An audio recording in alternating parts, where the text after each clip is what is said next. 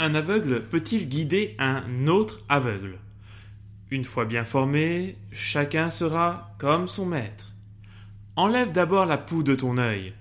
Chaque arbre se reconnaît à son fruit. Chers amis, dimanche dernier, souvenez-vous, Jésus nous demandait dans l'Évangile de pousser à l'extrême notre charité envers les ennemis et ceux qui nous haïssent.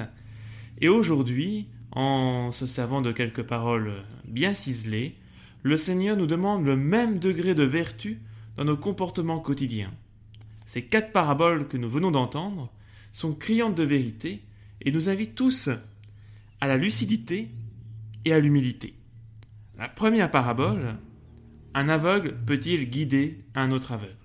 Si moi, le Père Alain, je fais des beaux discours, mais que je ne cherche pas à mettre en pratique l'Évangile, alors je suis un hypocrite, un aveugle qui vous entraînera dans ma chute. Si un papa, une maman, ne donne pas l'exemple, alors il est, elle est hypocrite pour son enfant, et risque également de l'entraîner dans ses erreurs sur le mauvais chemin. Par mon propre aveuglement, mon hypocrisie, j'entraîne les autres dans l'erreur. Deuxième parabole, une fois bien formé, chacun sera comme son maître. On ne s'improvise pas guide, ou éducateur, ou architecte, ou médecin, ou paysan, comme on ne devient pas saint par coup de baguette magique. La connaissance ne s'invente pas, elle s'enseigne et se laisse découvrir. C'est vrai pour la science, comme dans les vérités de foi. Il nous faut accepter de nous former, de prendre le temps de nous laisser former, de prendre les moyens nécessaires pour ne pas rester dans l'ignorance. Troisième parabole. Enlève d'abord la poutre de ton œil. Alors, euh, dénoncer les défauts d'autrui est relativement facile. Et il faut bien reconnaître que nous avons tendance à grossir le mal chez nos voisins et à le diminuer, voire même à l'excuser pour nous-mêmes. Encore une fois, eh bien ne soyons pas des hypocrites. Nous ne sommes pas les juges de nos frères.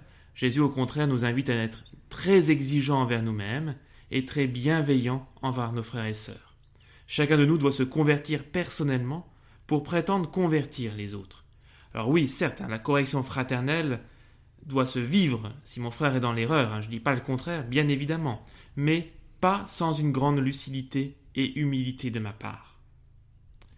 Pour finir, la quatrième parabole, chaque arbre se reconnaît à son fruit. Comme toujours, un Jésus va au cœur de la personne, ce n'est pas l'extérieur qui compte, l'apparence, mais ce qui habite notre cœur et donc ce que produit notre cœur.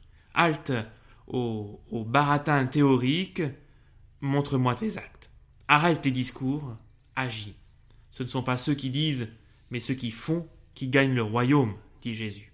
Halte à l'hypocrisie. Alors, chers amis, petite parabole simple, hein, mais d'une importance essentielle. Elles sont une invitation à la conversion, évidemment, mais plus encore, je dirais, à la vigilance.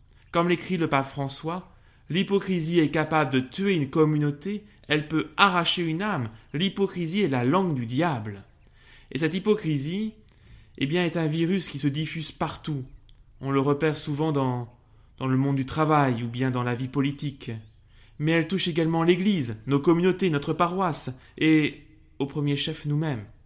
Jésus n'a eu de cesse de dénoncer cette attitude. Malheur à vous, scribes et pharisiens, hypocrites. Et face à l'hypocrisie, nous devons répondre par la cohérence de vie. Je m'arrête euh, juste une minute sur cette question en essayant d'être simplement pragmatique.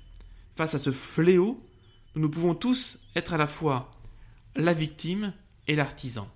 Oui, c'est un véritable fléau que l'hypocrisie. On peut distinguer trois degrés à l'hypocrisie. Le premier, c'est l'hypocrisie envers les autres. Ils disent et ne font pas, dit Jésus. Alors on rêve d'une planète propre, mais on traîne les pieds pour euh, trier ses déchets, par exemple. On est contre le travail des enfants, mais on ne trouve rien d'anormal à payer une paire de chaussures 9,99€. On est pour le partage du moment que l'on sache que j'ai donné de mon temps, de mon argent, etc. Le deuxième, c'est l'hypocrisie envers Dieu. Hein, lorsque vous priez, ne soyez pas comme les hypocrites, dit Jésus qui aiment à prier devant les synagogues et au coin des rues pour être vus des hommes. Je crois en Dieu, mais il m'arrive de faire le tri dans les paroles de Jésus, de plus écouter celle-ci que celle-là. Je demande pardon à Dieu pour mes péchés à chaque messe, mais il ne me vient pas à l'esprit d'aller me confesser régulièrement. J'affirme croire en Dieu et, et j'oublie si souvent de, de prier. Troisième degré, l'hypocrisie envers nous-mêmes. Que nul ne s'abuse lui-même, prévient saint Paul. C'est le règne des apparences, hein. ce qui compte, c'est ce que les gens perçoivent de nous. Pour le reste, je fais comme je veux. Alors je ferme cette parenthèse, il y aurait beaucoup à dire, hein, bien sûr, mais nous devons tous nous interroger sur cette question de la cohérence de vie, pour être en vérité face aux autres, pour être en vérité face à Dieu, pour être en vérité avec soi-même. Halte à l'hypocrisie, oui à la cohérence de vie.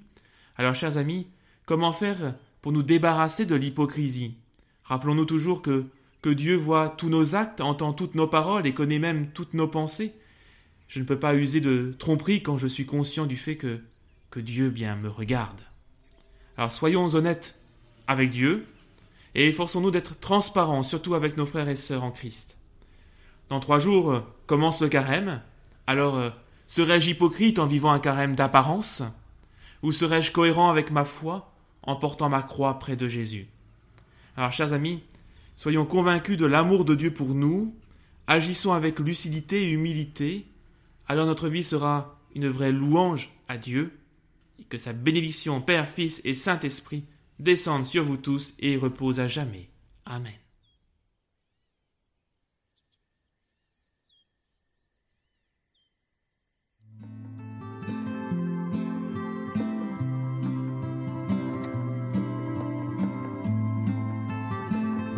Écoutez la parole du jour chaque jour sur Catoglade.